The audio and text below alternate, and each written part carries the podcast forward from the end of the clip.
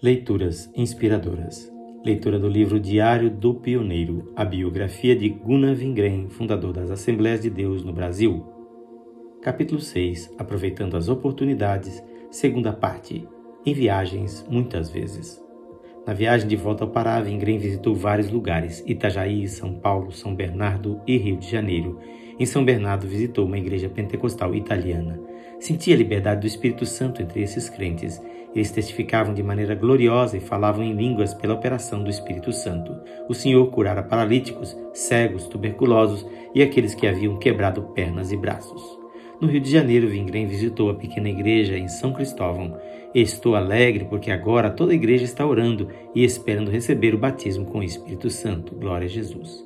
No dia 27 de agosto, ele embarcou de volta ao Pará. O mar estava agitado e todos ficaram enjoados. Quando foram comer, Todos os pratos caíram no chão devido ao balanço do navio.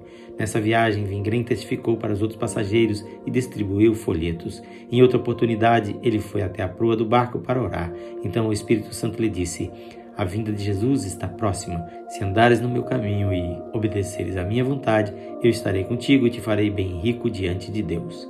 Deus, ajuda-me e que o Espírito Santo possa fazer isso comigo, escreveu ele. Ao passar por Recife, visitou novamente Joel Carlson e participou de vários cultos ali. Essa noite sonhei com quatro serpentes que queriam morder-me e uma delas conseguiu.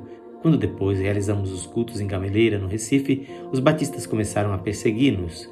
Eles realizaram um culto numa casa junto à nossa e distribuíram folhetos contra nós. Mostramos esses folhetos ao Senhor em oração e entregamos essas pessoas a Deus. No dia seguinte, quando eles estavam outra vez realizando um culto paralelo ao nosso, todas as pessoas que estavam com os obreiros batistas vieram para o nosso culto. Deus deu-me muito equilíbrio e força e eu preguei durante uma hora e vinte e dois minutos. Foi uma grande vitória. Porém, os líderes batistas continuaram nos perseguindo e falando mal de nós, até que certa noite eu lhes disse que se arrependessem de seus pecados.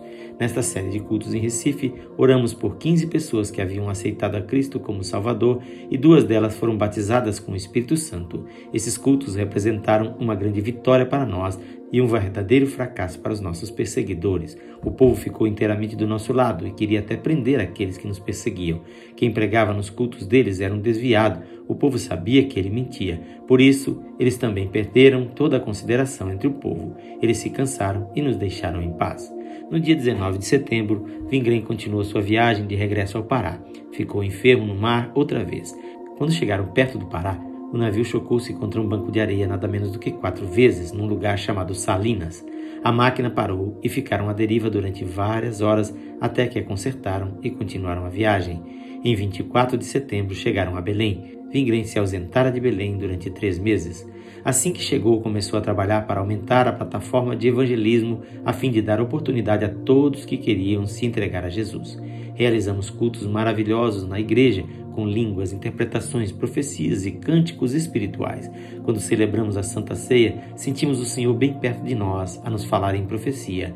Alguns têm se desviado de mim nos seus corações, mas há misericórdia se quiserem voltar outra vez.